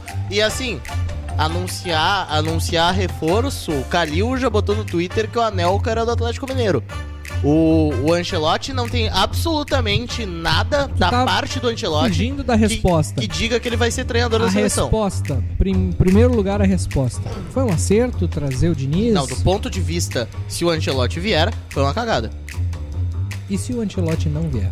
Se o Ancelotti não vier, e eu acho que essa é a aposta do Fernando Diniz, foi um dos melhores lances que ele poderia fazer para poder ter dois anos de Copa do Mundo, aí, ah, dois anos de preparação à seleção brasileira, uma baita vitrine poderá expor ele para Europa, E- para ele poder ser demitido na Copa América e depois de perder quatro partidas da classificatória. Esse é um outro problema, Assim, Maurício. levando- Ancelotti, essa história do Ancelotti, ela tá de boca pequena na imprensa. Tá, mas vamos lá. Não tem um anúncio oficial, não, tem, uma não formalização ter, oficial. Porque o Ancelotti e não vai vinculado ao Real Madrid. e não E vai o ter. E e o Ancelotti é um não está ou não é confortável um com essa confirmação Tá, de que mas ele vai deixa eu fazer uma treinador. pergunta pra vocês, que vocês estão.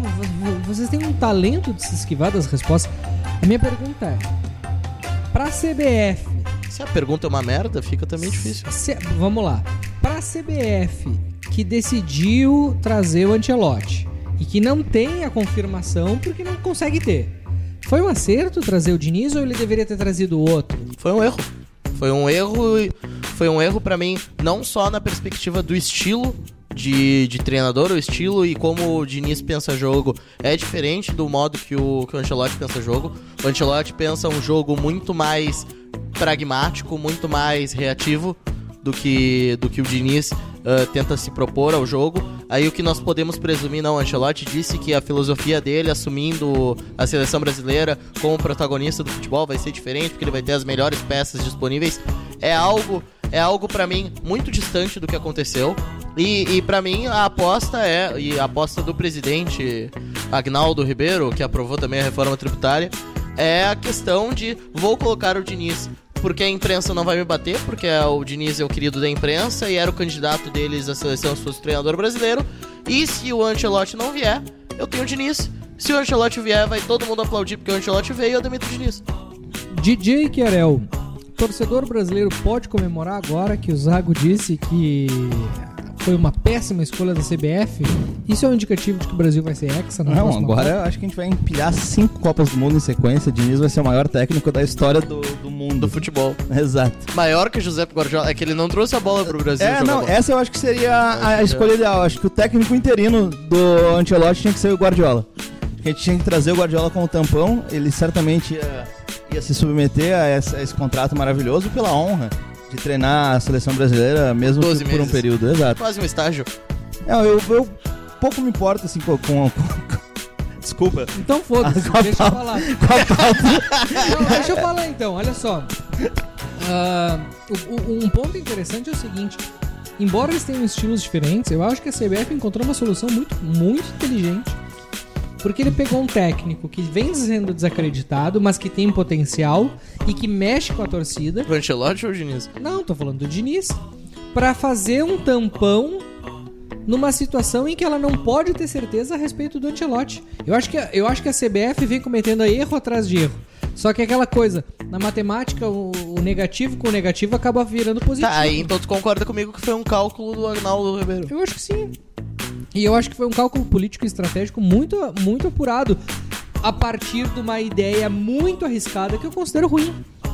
Acho que a seleção brasileira, no momento que ela decide trazer um técnico que tem vínculo com um time de primeira, eh, primeira prateleira do futebol mundial e que se nega a aceitar no primeiro convite a ideia de assumir agora a seleção brasileira do momento que eles tomam essa decisão, eles precisavam achar uma, um, um- a- a- achar um enjambre ali no meio.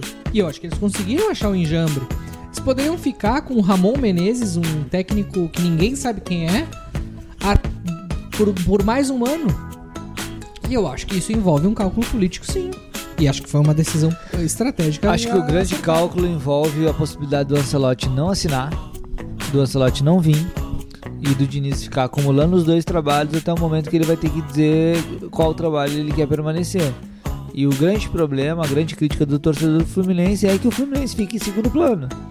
Porque ninguém vai me convencer que o treinador não vai ficar completamente dividido num momento, Maurício. Se o Fluminense fosse líder do Brasileirão, classificando bem na Libertadores, não tivesse sido eliminado na Copa do Brasil, se não tivesse jogando um péssimo futebol, ninguém ia reclamar. Fred Cosentino. Ninguém ia reclamar. Eu vou aproveitar Mas essa é o pior pra fazer uma ponderação muito importante e entrar Castro. no próximo assunto. Tu, tu acabaste de dizer que essa aquisição da seleção da CBF para a seleção brasileira, contratando o Diniz de forma interina, é ruim pro time do Fluminense. Eu não tô Mas dizendo que é ruim, eu tô dizendo que parece ruim. Maurício, o futebol, aí vamos lá. Não, mas pera o aí. futebol é gerido por resultado. Não, mas deixa eu te fazer essa provocação. Se sábado o Diniz empilhar o Internacional. Uhum. Se no próximo sábado o Diniz empilhar o Flamengo. Uhum. Se em agosto o Diniz empilhar o Argentino Júnior, meu amigo, ninguém mais vai falar nada. Não, mas é essa é isso que eu ninguém quero. mais vai falar nada. Mas Mas a realidade nos últimos 12 jogos do Fluminense são duas vitórias. Mas talvez era um fato novo. Deixa eu só fazer a provocação antes Em do 12 jogos. Contra um treinador que tem No- 10 vitórias e 3 empates agora. Na última quarta-feira aconteceu o sorteio da fase de mata-mata das oitavas de final da Libertadores desse ano, que colocou de um lado da chave o Flamengo e o Fluminense podendo se enfrentar caso vençam os seus adversários.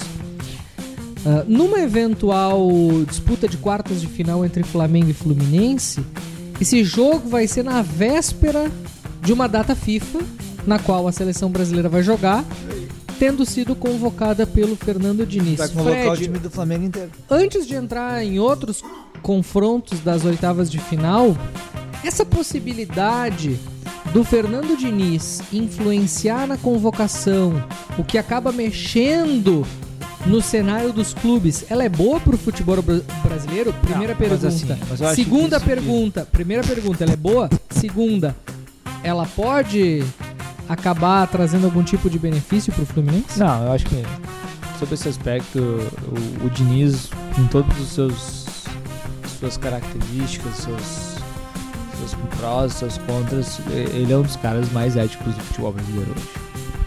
Ele é um dos treinadores que você pode dizer Então, que tu acha que ele não vai fazer nenhuma é, sacanagem? é, acho que é um dos treinadores Mesmo que, na iminência de ser demitido do Fluminense? Eu acho que o único esquema, entre aspas, que o Diniz tem é proteger a incompetência da diretoria do Fluminense. Agora, com o empresário, com convocação, com. Acho que, bah, assim, ó. Eu- Sim, quem sou eu? Não vou botar minha mão no fogo pelo cara, mas ele, nesse aspecto, ele parece ser humano. ele parece ser um ser humano muito E os diferenciado. jogadores do Fluminense vão jogar mais, sabendo que podem ser convocados pelo seu próprio técnico? Mas é- essa é a grande loucura que ninguém consegue explicar. É, Essa é a grande loucura que ninguém consegue explicar. Você vai ter três datas FIFA onde. É, e, aí, ó, e olha que incoerência muito interessante. Na entrevista coletiva que o Eduardo Barros, que é o principal braço direito do Diniz, dá no fim de semana, porque o Diniz estava ah, suspenso, então ele não dá o jogo, ele não participa do jogo. O Eduardo Barros pede desculpa pra torcida e ele fala uma coisa que eu acho me, me marcou bastante. Ele fala o seguinte: ao contrário da última data FIFA, onde nós pudermos, ah, onde nós precisamos dar descanso para os, os jogadores, nas próximas nós vamos poder treinar e corrigir os erros. A partir de agora, nós não jogamos mais a Copa do Brasil, então nós temos o meio de semana para treinar e corrigir os erros. Legal, né? E um ponto Legal. Vamos ter mais tempo Pela treinando. primeira vez na história, a data FIFA não conflita com jogos. Isso. Ou seja, até então, se a data, data FIFA conflitasse com jogos, seria um escárnio É, absoluto. mas, Tu mais, um técnico mas mais ou menos, um né, time Maurício? treinando a seleção. Mas mais ou menos, porque daí agora a pergunta que fizeram assim, então quem é que vai treinar o Fluminense na data FIFA? Porque a data FIFA é o momento onde o clube tem entre um jogo e outro pra parar e treinar.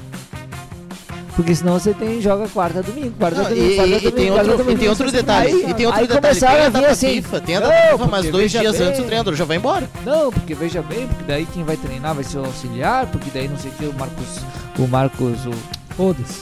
o preparador Marcos físico, porque Marcos não sei o que, porque não sei o blá, blá, blá, começou toda uma desculpa. Tudo porque o presidente acha que o Diniz é o treinador pica das galáxias, que é o. E ao mesmo tempo que o presidente do Fluminense também sabe, imagina, pressupõe que esse projeto do Diniz na seleção vai até o, o Ancelotti vir e o presidente quer manter o Diniz a longo prazo no Fluminense. Então, cara, assim, de novo. Ah, porque o futebol brasileiro só vê resultado. Sim!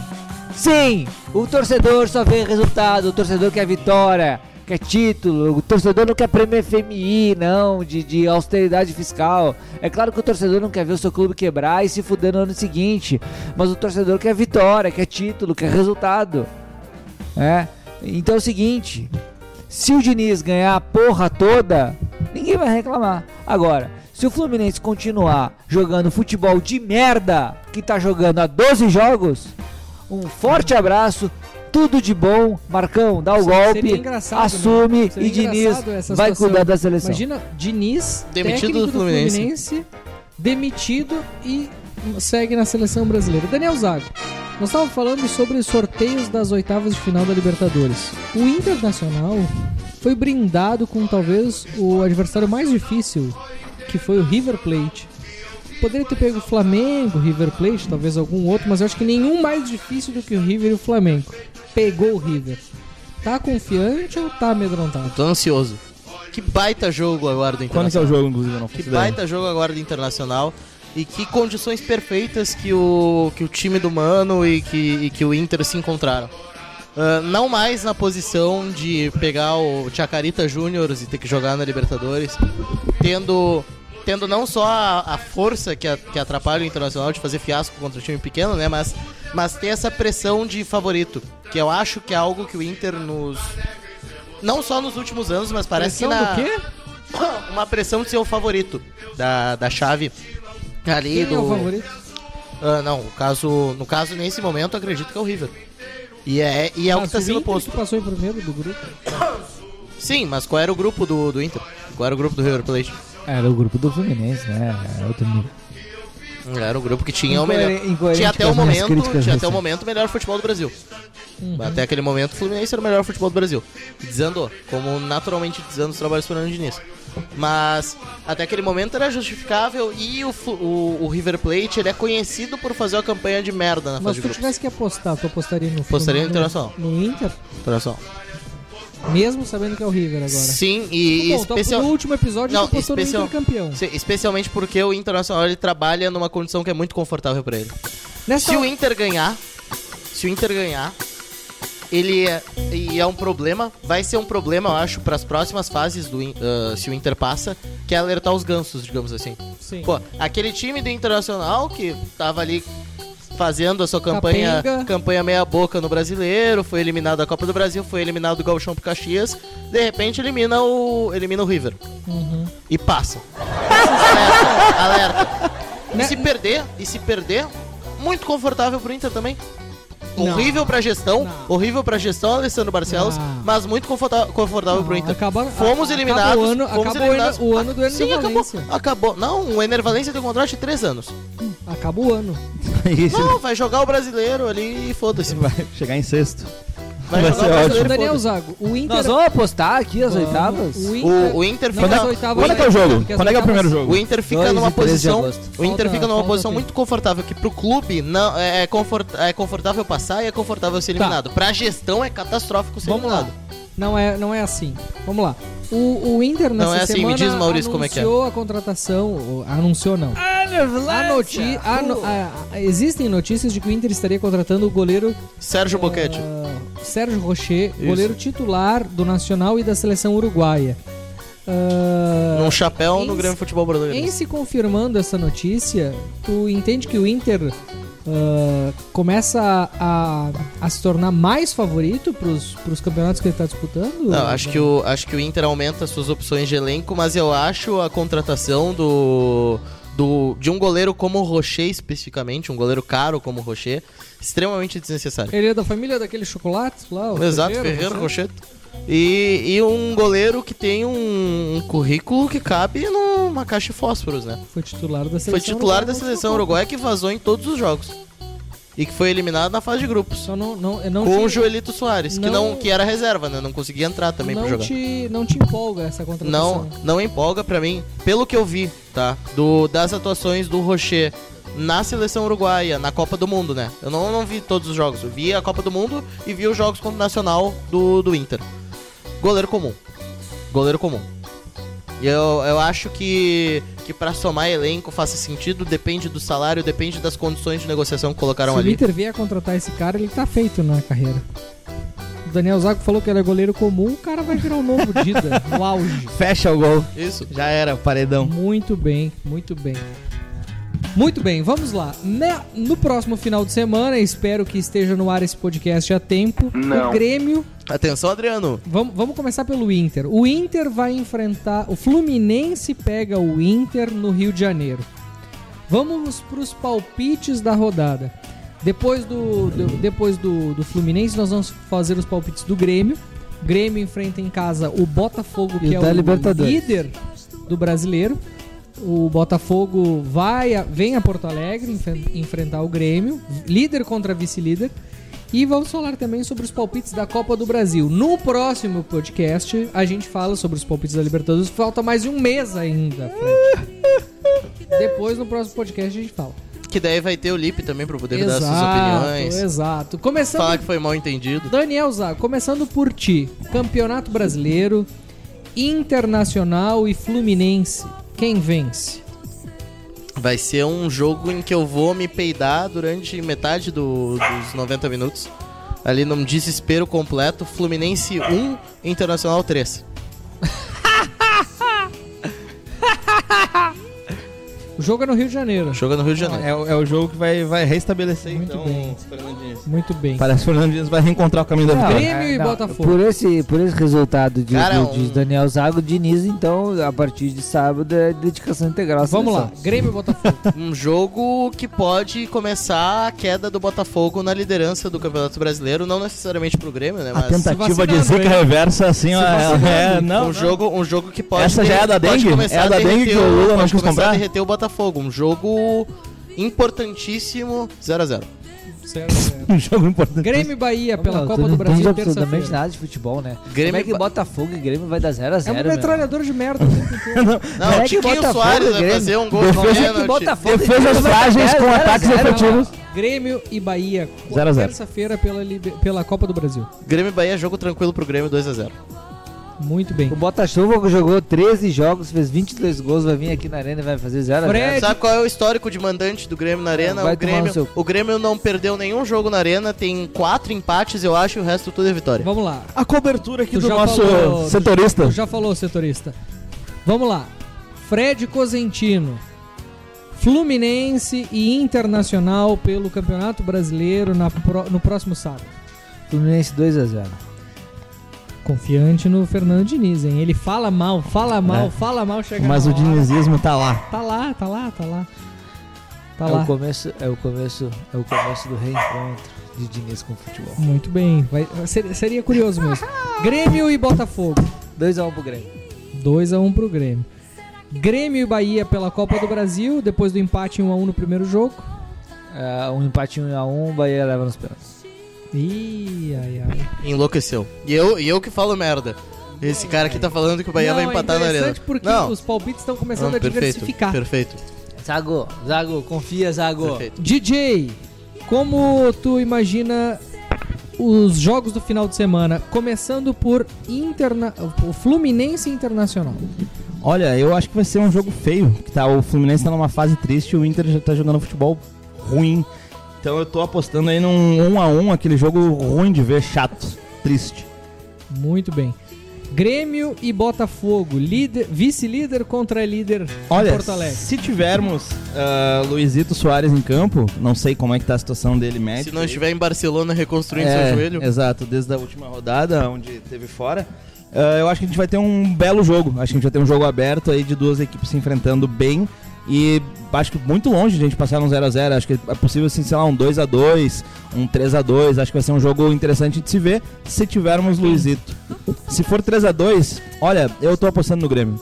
Acho que o Grêmio em casa tá fortíssimo E e, na- e- com o Luizito é caixa. E na Copa do Brasil? Na Grêmio Copa e do Brasil, Bahia. acho que a gente encaminhou bem. Aquele golzinho no final. O Grêmio merecia ter ganho jogo. Inclusive, aquele pênalti não dado na- na- no. Que jogo tu viu, DJ? Olha, não. Porra, pelo amor de Deus. O Grêmio teve boas chances de gol. Inclusive, teve um pênalti não marcado a seu favor. Onde cabecearam na- no braço, claramente, na- no braço do, do jogador Sim, o lá. mesmo lance Enfim, que teve com o ABC e não foi marcado por um a um, acabou o jogo de- da ida lá na, lá na Bahia. Eu acho que aqui a gente vai botar um 2x0 tranquilinho. Acho que vai, vai- o Grêmio se classifica. Muito bem, muito bem. Eu aposto numa vitória do Internacional contra o Fluminense no Rio de Janeiro. Vamos, Colorado, Colorado. Aposto num, num jogo 2x1 de virada. Fluminense com, o- com o placar na mão e entrega o jogo. Um, um detalhe, Ener Valencia estreia ou não estreia? Ah, eu não sei, não tu acha? Tu acha que, tu acha que ele não estrearia? acompanho o, o- a Não, não, eu não quero, eu não quero racionalidade, eu quero tu falando. Estreia ou não estreia? Não estreia. Não estreia? Não estreia. Tá de férias, né? Sim. Tá de férias. É, Eu Curtir um aposto, pouco a eu aposto no Botafogo, 1x0 no Grêmio. 1x0. E depois de perder do Botafogo e deixar escapar o título brasileiro, como eu previ no último episódio, Eu falando falei! que o Botafogo vai Eu ser disse! brasileiro, eu aposto num 2x0. Não, eu não vou copiar o, o placar do DJ. Eu aposto num 2x1 Grêmio e Bahia na Copa do Brasil. O Grêmio classifica para semifinal, mas perde do Botafogo na, na rodada decisiva do Brasileiro. Gol de Vitor Cuesta de cabeça? Ah, acho que não. Acho que Tiquinho de pênalti. Chiquinho de pênalti. Esse foi, senhoras e senhores. Boa noite! O 24 episódio do podcast Bota na Roda. 24, não falamos de travestis, não falamos de crimes de ódio. Um programa morno hoje. Programa né? amor. Lira, meu bom amigo. Muita Nessa. Nessa campanha eu quero estar contigo. Nessa reforma. Senhoras e senhores, foi um grande prazer estar com vocês. Voltamos no próximo episódio. Aí sim, falaremos de futebol feminino, Iva. Copa do Mundo, falaremos Pagaremos dos palpites da episódio? Libertadores. No próximo E- e episódio pra falaremos você- da reforma do- do- da E pra tributação você, sobre a pra renda. você, nosso ouvinte que nos ouve no Deezer, nos ouve no Spotify, nos ouve na Casa do Caralho, o que nós podemos pedir pra ti, que, que nós sabemos, né, a nossa edição aqui, ela é um pouco periclitante nas datas de publicação. Mentira! Pra que tu sempre fique informado de quando vai aparecer o podcast, quando vai aparecer o tu poder sininho. ouvir. Nos siga no Spotify, nos siga no Deezer, nos siga nas outras redes, pra que sempre tenha essa informação quentinha do lançamento do nosso programa. Muito bem. Quentucho. Um abraço e até a próxima. Tchau. Diga uma música aí pra eu botar de.